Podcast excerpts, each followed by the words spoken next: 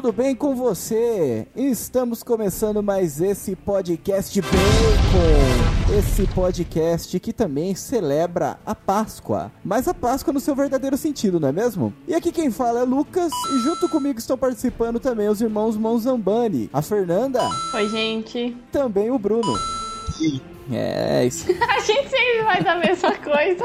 Pois é, então, eu vou começar. Eu vou começar a falar por vocês. Falar assim, oh, e aí, tudo certo, gente?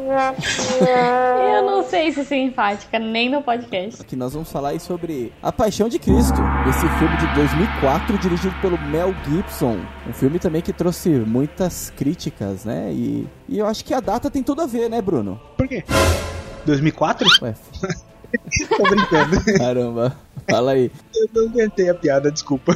É, tem tudo a ver. A gente até tava falando que ia gravar agora na quarentena é, mais podcasts. E a hora que a gente começou a olhar as datas de lançamento do que a gente tava planejando, a gente percebeu que seria uma boa lançar esse filme agora na Semana Santa. Então provavelmente vocês estão ouvindo a gente Semana Santa. Então a gente vai comentar esse filme e deixa também de dica pra vocês assistirem na sexta-feira de preferência. O Bruno falou, você que vai assistir esse, esse você vai ouvir esse podcast provavelmente na Semana Santa. Se por um acaso você ouvir depois, também assiste o filme, né? É, sim, claro. Que a chance das pessoas ouvirem depois é, é grande, já que o podcast é atemporal. Nossa. Nossa, falei bonito, Ah, né? aí. lendo, né? tô lendo o Trivium. Muito bem, então, meus caros nerds conservadores dessa terra de Santa Cruz, acompanhe então a gente nesse episódio onde estamos trazendo esse filme, que é A Paixão de Cristo.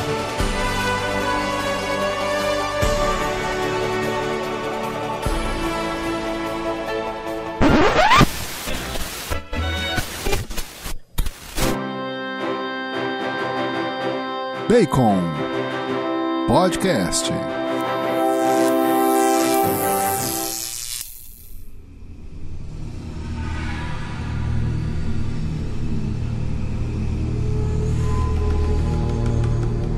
Vamos começar então trazendo a sinopse, né? Não é mesmo, Bruno? Eu tava esperando. Quer, quer que a Fernanda conta? Conta. Não, não, não. Eu tenho um comentário ótimo pra sinopse desse filme. Leia o Evangelho de João. Tá tudo lá. Isso aí. Nossa, é ótimo, é muito bonito. Mas lê do começo, que vale a pena pegar do começo o verbo que se fez carne. Não tem problema a gente começar do Natal. É verdade. Isso, incentivar, né, o nosso, nosso público a ler essa literatura que nunca morre, que sempre é viva, né? Exatamente. Cheia de simbolismos e significados, como todo mundo que gosta de literatura gosta, né? Pois é, João cheio faz de isso. histórias. Ou, não, eu queria falar que ele morre. Deu um spoiler, né? Nossa, que ruim. Ele ressuscita, ruim. um spoiler Desculpa. um pouquinho. Piada ruim. Nossa, mas esse aí é muito. Esse aí nem. Tá no filme? Tá, né? Tá no Tá, tá no filme. Então, só mostra a Tá, luz. tá no filme. Mas só, tipo, 5 segundos no final. Ah, é verdade. Porque aí eu fiquei esperando que iam fazer o 2 da ressurreição e até hoje nada. Pois Não, é, ainda tá aí a Eu tava promessa. esperando tipo, Three Days Later aparecer, assim, depois que fechou. Three days later. em hebraico, É, tipo né? isso, Porque assim. o filme. Só que não, ele só mostrou um jogo de luzes e como se tivesse passado o tempo. Oh, mas ficou muito legal. E todo mundo entendeu, porque todo mundo sabe a história, Ficou né? legal. Difícil alguém ver o filme sem Tipo, saber a Na história. minha cabeça tava faltando isso, entendeu? Entendi. É, é porque é, o legal desse filme é assim, tipo, não é um filme que você vai ver pra ver a história. Todo mundo sabe a história, né? Se não souber, a pessoa dificilmente vai querer ver o filme. Mas, e mesmo assim, ele é um filme surpreendente, porque o, o Mel Gibson foi muito bom em passar o, a dor, o sofrimento, o significado e a profundidade que, que é a paixão de Cristo, né? Eu achei, assim, sensacional. Inclusive, eu assustei muito quando você falou que é de 2004, porque eu assisti ele, acho que em 2016, pela primeira vez. Pois é, eu lembro, eu lembro desse filme quando ele lançou, causou um monte de polêmica, um monte de gente falou bem, falou mal, foi... Você assistiu? Eu assisti, ô louco. Nossa, porque eu fui assistir depois de adulta, que eu tinha muito medo de assistir esse filme, porque falava que as pessoas, elas tinham convulsão, tinha gente que tinha morrido vendo o filme. Eu falei, eu não quero ver isso não, pelo amor de Deus. Ah, mas... Já sei a história, não preciso ver o filme Mas não. grande parte disso aí foi lenda que a galera foi inventando justamente pra, é, pra atacar o filme mesmo, desmerecer ele, exatamente.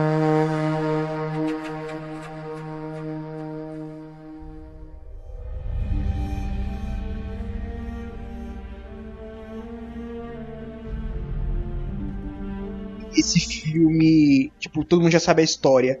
E é uma coisa que ela falou, fiquei pensando mesmo.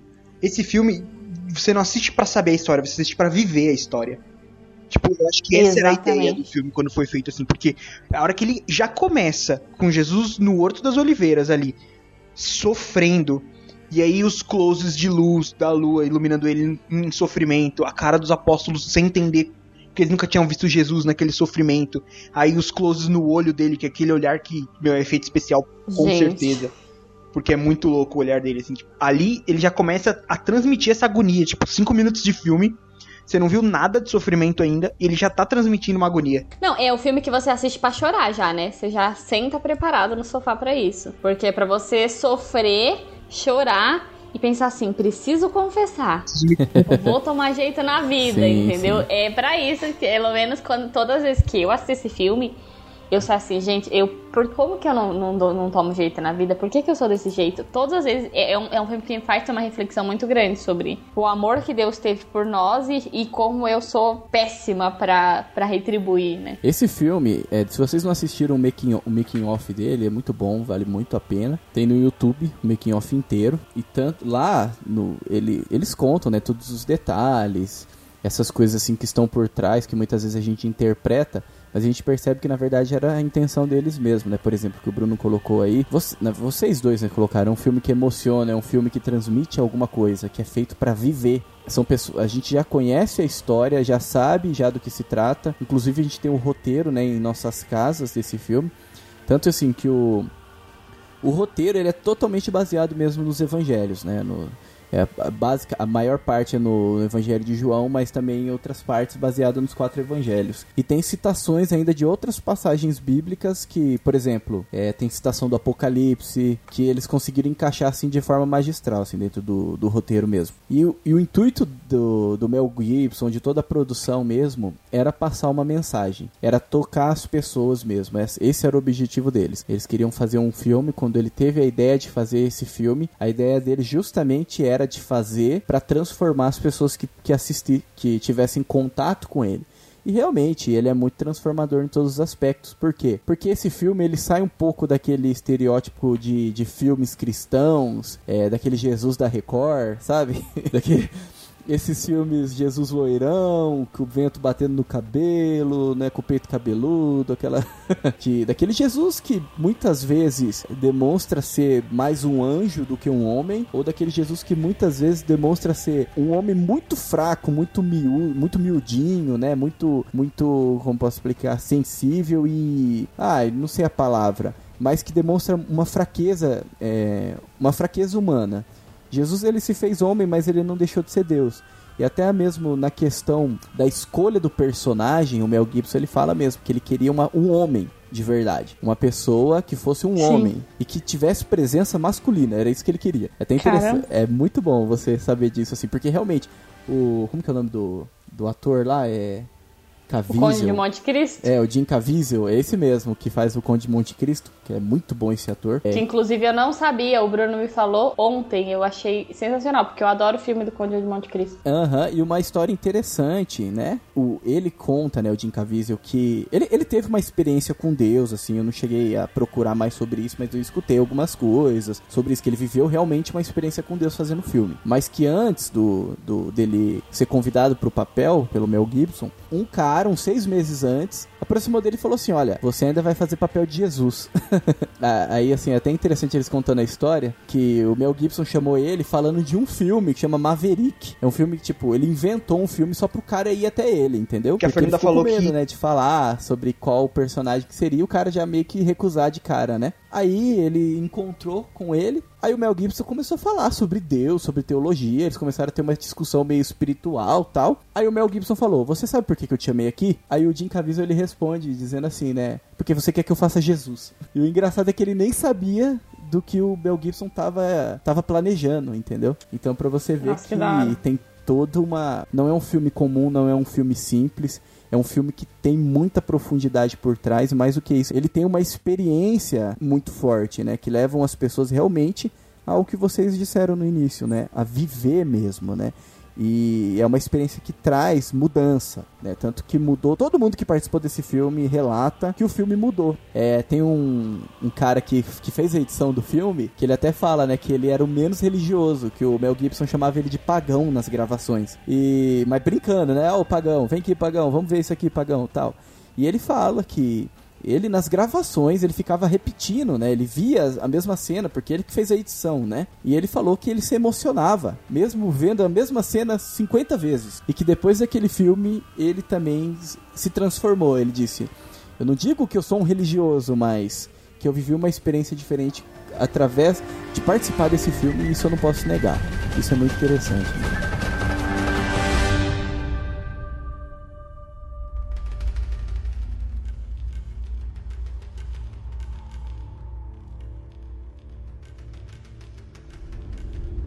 Interessante a gente, inclusive, pontuar que esse filme foi feito em Hollywood por, por, produções hollywoodianas. Então a gente ataca sempre aqui, sempre não, né? A gente critica muitas posturas dessa indústria, mas para você ver como é, é um, um projeto quando é para sair, quando é para ser bem feito, quando, quando tem esse intuito, até esses lugares acabam cedendo, né? O Mel Gibson conseguiu usar a indústria hollywoodiana, chamar atores hollywoodianos, ele que é um ator hollywoodiano, diretor hollywoodiano, fez esse filme sair tão bem.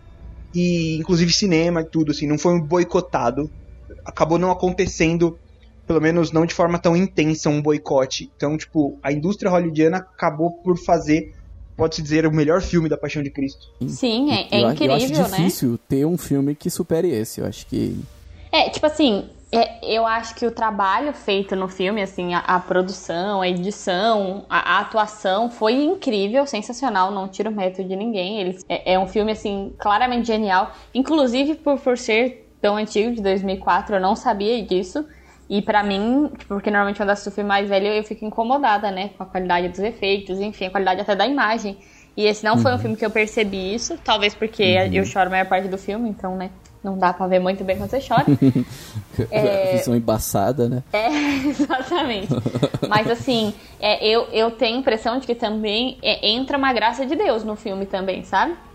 É, uhum. É, porque Claro que a gente sabe que é possível você fazer uma pessoa se emocionar através da música, é, através de imagens, através de, de, cor, de cena. Tudo isso impacta muito para um filme ser emocionante ou não. Existe até é, casos de manipulação, é, lavagem cerebral que é feita com coisas assim. Mas esse filme, gente, é, eu, tipo assim, quando eu tava no Botucara, a gente assistia todo ano, né? Então eu assisti diversas vezes e todas as vezes eu me emocionei, todas as vezes é, eu percebi algum detalhe do filme, algum olhar, algum gesto que eu não tinha percebido antes e que me levaram mais para Deus, que me fizeram ter uma experiência mais profunda é, com Deus e comigo mesma, né? Uma, uma, experiência mais profunda do meu encontro com Deus, do meu encontro com, com Cristo, que é, o, que é a temática principal do filme. Então eu, eu entendo que também é, é, entra uma graça de Deus, entra um, uma forma que Deus usa através da arte para se comunicar com a gente, né? E esse filme é muito claro isso. Nos Estados Unidos, né, por, por americanos, mas a visão católica me deixa muito feliz de ver ela ali. Principalmente representada na figura de Maria. Você vê que. Porque a gente, às vezes a gente vê produções que são protestantes, onde Jesus. De uma é... certa televisão aí. E a gente pode recordar agora dessa televisão? é, tô com um pigarro agora, né? Não saiu um barulho aqui sem querer. Que, que às vezes você percebe que a visão não é a mesma que a gente conhece, que a gente está acostumado. Alguns pontos importantes da vida de Jesus e até a, a importância de Maria no filme, ela às vezes acaba um pouco diminuída. E esse filme não Maria é quase tão principal quanto Jesus nos seus momentos, assim, é maravilhoso isso. Assim como na história né, da salvação. Exatamente. Até aproveitando o gancho, é, a atriz que faz Maria no filme, ela é romena. É, o nome dela é Maia. E assim, o mais uma observação assim fantástica é que ela fez o filme grávida. Então, Caramba. Pois é, e assim, ela não falou para ninguém. E durante as gravações o Mel Gibson percebeu que ela tava grávida por conta de algumas reações que ela teve. Quando eles estavam procurando os atores, né, e eles viram uma filmagem dela de 10 anos antes. E ele falou: "Essa é Maria". Aí o cara, o cara falou assim para ele: "Ué, mas esse filme aqui é de 10 anos atrás. Você tem certeza, você não sabe como que ela tá hoje?". Ele falou: "Não, não, mas não importa. Eu tenho certeza que é ela que vai fazer o meu papel papel, né, de Maria. Ele fala assim com uma também com uma profundidade tão grande sobre ela, sobre a atriz, a forma que ela atuou. Ele falava assim que ela era a pessoa que mais demonstrava afeto lá no meio deles, era uma pessoa que cuidava de todos, era uma pessoa que que tinha uma áurea, ele fala assim, ela tinha uma áurea assim que você conseguia enxergar. E depois que eu percebi que ela estava grávida, isso só vem a confirmar, né?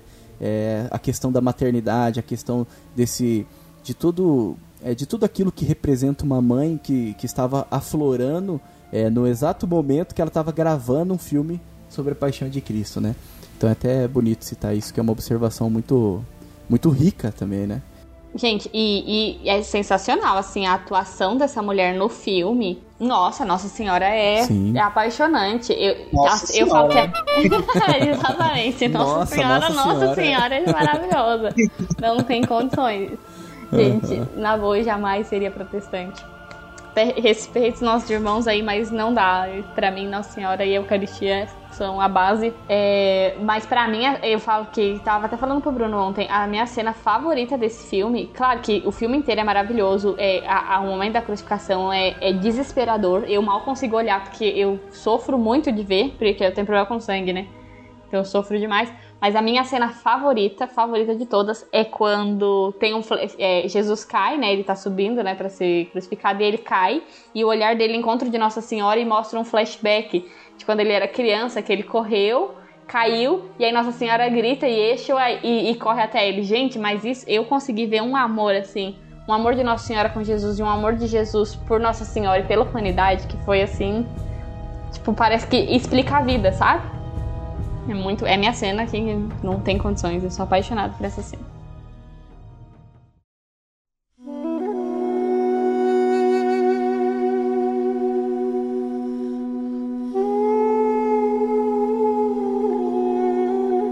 se a gente parar pra pontuar todas as cenas que são bonitas, a gente vai falar do filme inteiro aqui, né? Uma coisa até que você falou de, da cena, você comentou que ela grita, né? Yeshua. Yeshua. Então é um comentário que eu queria muito fazer, porque isso para mim faz a diferença no filme. Ele não a seria linguagem. tão bom se não fosse a linguagem. Os Sim, isso é verdade. Em aramaico ou hebraico, eu acho que é aramaico. aramaico eu acho aramaico. que é aramaico. Uhum. Foi, foi Os aramaico. romanos falando o latim. Uhum. Uhum. Sim. Sensacional, sensacional. Tipo, traz, às vezes, as palavras que a gente conhece de orações, de missas antigas, assim, traz as Sim. palavras, traz o sentimento maior, assim. Tipo, o Yeshua é muito emocionante porque ela grita, assim, você sente no fundo da alma o Yeshua, que é Jesus, né? Tipo, gente, não tem condição. Ah, um pausa falando sobre essa questão da língua que. Ai, gente, que vergonha. Primeira vez que eu assisti, eu não sabia disso. E eu falei assim, procurei dublado, né? E a gente tava baixando, eu acho que para passar na formação. E aí eu falei, caramba, tá em russo esse negócio ou o quê?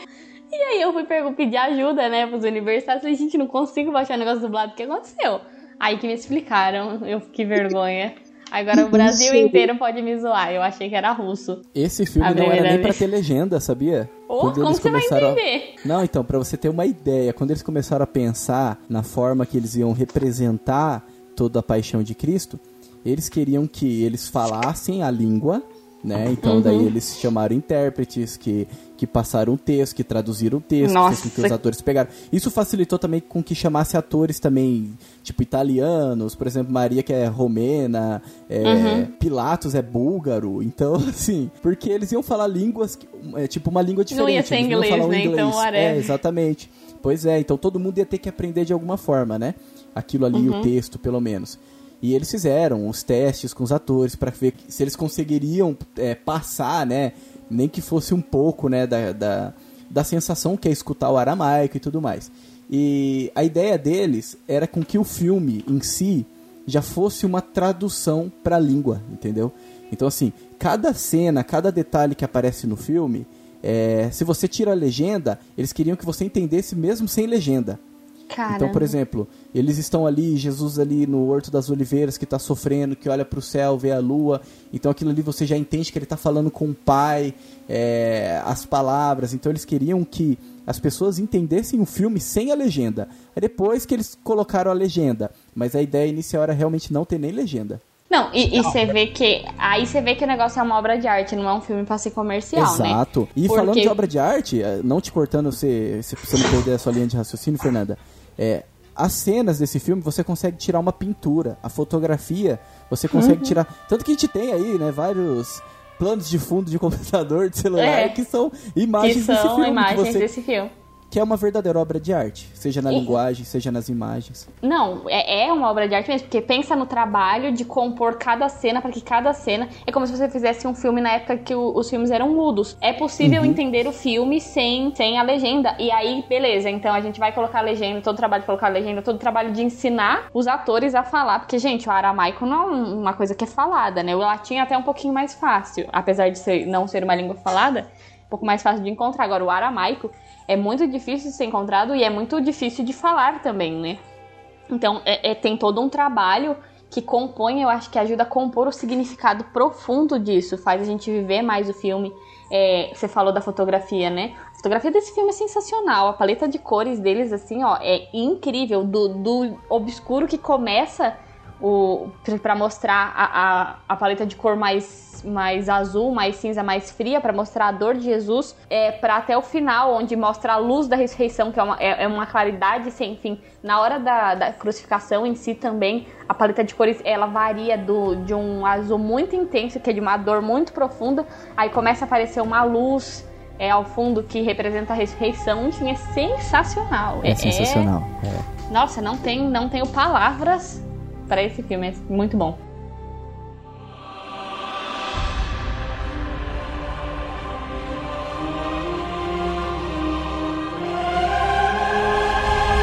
O, pra você ter uma ideia quão profundo que eles foram, eles definiram é, essa questão das paletas que seriam utilizadas em cada cena a partir de pinturas. Então, a, a maioria do, da, da- do filme, das cenas, da fotografia, ela foi baseada nas obras de Caravaggio. Caravaggio que tem Nossa, aquela, aquela que é pintura o- de João Batista. E que a referência, pra quem não sabe, Caravaggio é uma das referências do, barro, do estilo barroco, que é um estilo que Isso. usa muito luz e sombra pra dar um contraste de emoção. É, então, o a- filme é baseado nossa, nisso, entendeu? Sensacional. E, e- e é muito fiel. Gente, quem tiver a oportunidade de ver as obras de Caravaggio, é, é- assim, pode ser pela internet, claro, que é difícil achar pessoalmente, né? Mas, Uhum. até porque acho que não tem nenhuma no Brasil. Mas é sensacional. Caravaggio é um dos, dos pintores que eu mais gostei de estudar na minha vida. E tem uma imagem que eles. que não é de Caravaggio, mas se eu for falar, eu não sei o nome do cara. Mas vou mandar pra vocês aí pra vocês abrirem aí agora. Dá uma pausa e abre. Que vocês vão lembrar logo da, de uma das últimas cenas do filme, quando Jesus ele desce da cruz. Ah, sim. Essa, essa, essa pintura é muito famosa. Bruno, acho que a gente viu ela, não viu, não? Alguém, alguém arrisca falar o nome da pintura aí pros ouvintes? O título é Pietà. É, eu não sei é uma falar, coisa não. assim. Adolf Buguerot. Mas a, a última cena, eles realmente se Sim. basearam nisso. Quando Nossa E, Senhora pega ali e- Jesus, é muito, mano, muito E top. nessa imagem você consegue perceber, né, essa questão do jogo de luz e sombra, é, da luz começando a aparecer, mais uma sombra no- na parte onde tá os pés, enfim. Assistam o filme, gente, vocês vão ver isso no filme também. Assistam com esse olhar, né, porque é, é muito capaz de 90% das pessoas que nos ouvirem já tenham visto o filme, mas talvez não com essa perspectiva do design.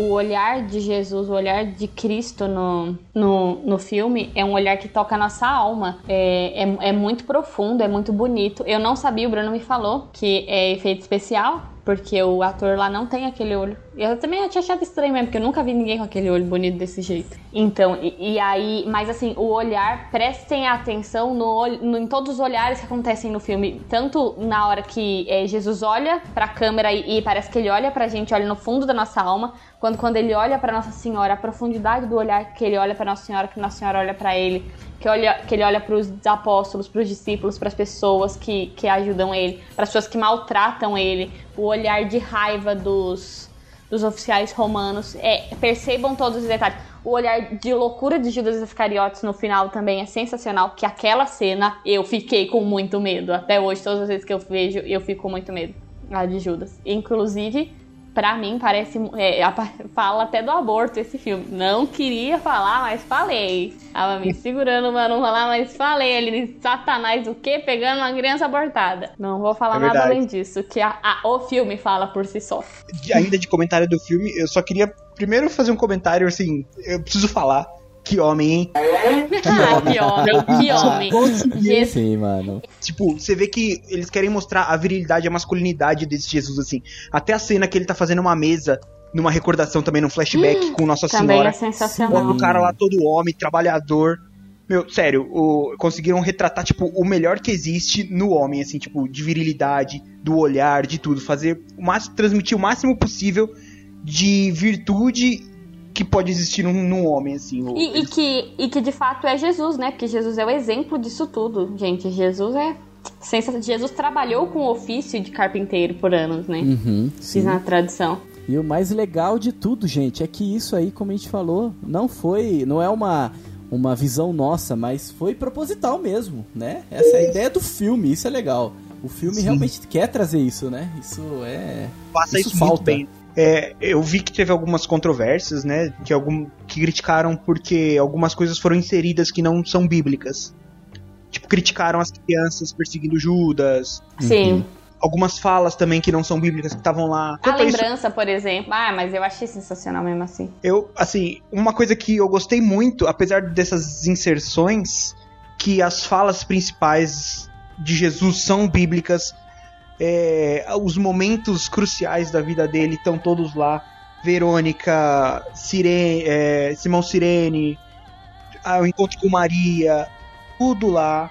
Então, assim, eu, mesmo que tenha sido, eu, eu, entendo como uma liberdade artística e não uma deturpação do que é o evangelho. É, exatamente. Eu até entendo as pessoas que criticam, mas assim, eu não vejo que é, essas, essas cenas, esses acréscimos, é, fazem de fato perder algo, né? É, tipo assim, atrapalham a narrativa do filme. E também vale lembrar que o filme também é baseado nas visões de. Como que é o nome dela, Lucas? É Catarina Emerick. Catarina é. Emerick. E, é, e, nas visões dela tinha algumas dessas coisas que não são bíblicas. Se eu não me engano, a parte de, de Aquela Judas. questão da madeira, da madeira, que ele abraça a madeira, ele sente o cheiro da oliveira, aquilo remete é. ele à cadeira lá que ele construiu, que vocês já falaram até. Isso, isso. Essas citações aí é do, do das obras dela mesmo. E tipo assim, é, é de fato, não, não, são bíblicas, então não, é, não são coisas que a gente considera canônicas, mas não são coisas que fazem perder o, o sentido principal do, da é, paixão. Pelo e, contrário. E pensa assim, tira essas citações do filme. Será que melhora ou piora? Entendeu? Então são coisas que eu acho que agregam bastante, que ajudam Ajudam, é. a, aumentam a nossa visão, digamos assim. Exatamente, e, e fazem a gente é, entrar mais no mistério, né? Ajudam a interpretar Sim. o mistério de forma mais. mais Tirar profunda, isso não né? estraga a revelação, mas colocar. É não atrapalha. E isso é, é, o principal. Exatamente, exatamente. É, eu não sei dizer até que ponto isso é certo ou errado, mas como a gente entende que é um filme, isso não é um, um documento da igreja, isso não é uma pregação, isso não é, sabe? É um filme, é uma obra de arte. Então eu acho que existe um pouco dessa liberdade que pode ser. Senão a gente não tinha 800 representações de Madonna e o Bambino lá no Museu do Vaticano. Em todos os lugares da Itália. Gente, se vocês forem pra Itália, vocês vão ver Madonna e o Bambino, que eu adoro, mas depois da 849 eu comecei a enjoar um pouco.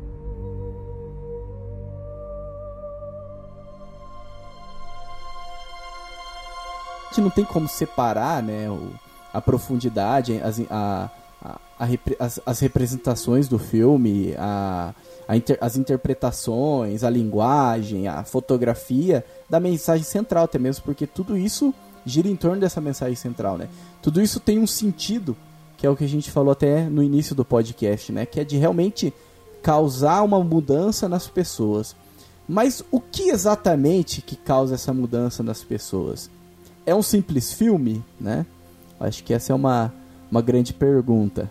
Eu acho que a gente pode utilizar de um termo que eu não sei se eu sou versado o suficiente para falar dele, mas esse é uma arte do belo. Essa é cinematográfica que te leva a Deus. Isso que é a arte do belo. Né? Então eu acho que esse filme ele não foi feito comercialmente. Eu diria até que se esse filme fosse feito e ninguém assistisse, só pela conversão de quem já gravou, pela, pelo, pelo fato dele ter mexido com as pessoas envolvidas na sua produção, ele já seria por si só uma arte do belo. Agora, o tanto de pessoas que assistiram e se sentiram tocadas, eu nunca vi ninguém assistir esse filme e não ficar pelo menos com o olho marejado de lágrimas, assim. Então, por si só, ele já é uma arte do belo, ele já foi feito para transmitir aquilo que João quis transmitir no evangelho, só que pro, digamos que assim, para uma outra mídia que não é escrita. É, é, é sensacional. Não só João, né, mas os outros evangelistas também. Eu acho que assim, é, o filme é sensacional, ele representa muito bem aquilo que é a paixão de Cristo, que é a é, em resumo, né, o maior sacrifício de todos, feito por aquele que mais amou a humanidade, que é Jesus. Então, e, e mostra, como disse Santa Teresa, que costumava falar que o amor não é amado, mostra de fato o amor não sendo amado, porque olha, pensa no sofrimento, gente. Pensa num cara que sofreu do início do filme até o fim, é, é Jesus. E, e mostrando um sacrifício assim sem precedentes e que eu acho que ninguém nunca será capaz de fazer igual. Humanamente é aquilo, impossível. É, e aquilo que diz, né? Não murmurou por nada. Não. Eu vi que o filme transmite isso. Os, os caras até trocaram a Shibata para ver se arrancava um grito dele. Ele não deu um grito. Mas é, é o, o, amor, assim, a, a, profundidade do amor e do sacrifício e da entrega de Jesus é sensacional. E o filme passa isso maravilhosamente bem. Inclusive pelo olhar dele, né? De novo falando disso. Uhum, inclusive pelos olhares. A, gente, a gente pode continuar falando, dá para falar ainda tantas e tantas coisas, né, sobre o filme e sobre o sentido, né, do sacrifício, sobre a questão da Páscoa, a questão da paixão de Cristo, né, que inclusive é uma data aí que nós que nós já estamos celebrando, né, não agora, mas na semana que esse podcast vai ser lançado. E é um filme, é um caminho, né, que nos leva a, a, a, viver essa experiência de forma mais profunda. Então, o sentido desse podcast não foi dar uma visão teológica, até mesmo porque aqui não somos teólogos, né? nós, nós, nós arriscamos com aquilo que temos e muitas vezes até erramos, né? Mas seguimos em frente. Mas é justamente abordar esse filme numa linguagem, né? Numa visão que é aquela que a gente busca trazer para os nossos podcasts, para os outros filmes e outras séries, né? Porém, é um filme que nos remete de forma inevitável para Deus, né? Não tem como. Então, esse eu acho que era o sentido desse podcast, né? Inclusive, diria que quem assistir esse filme, quem tá ouvindo a gente, vá assistir o filme. Se você já tem uma vivência religiosa católica, que esse filme sirva para você reforçar a sua fé, para você reforçar o seu amor à cruz, o seu amor ao Cristo, que deu a vida, né? E se você não tem essa vivência, se você não tem isso, vá muito aberto, que ele sirva de pontapé inicial para você buscar mais a vida de Cristo, é, a entrega dele, o amor dele. Porque eu acho que essa é a ideia central do filme. A gente não pode falar desse filme e não deixar claro que essa é a mensagem que o filme quer.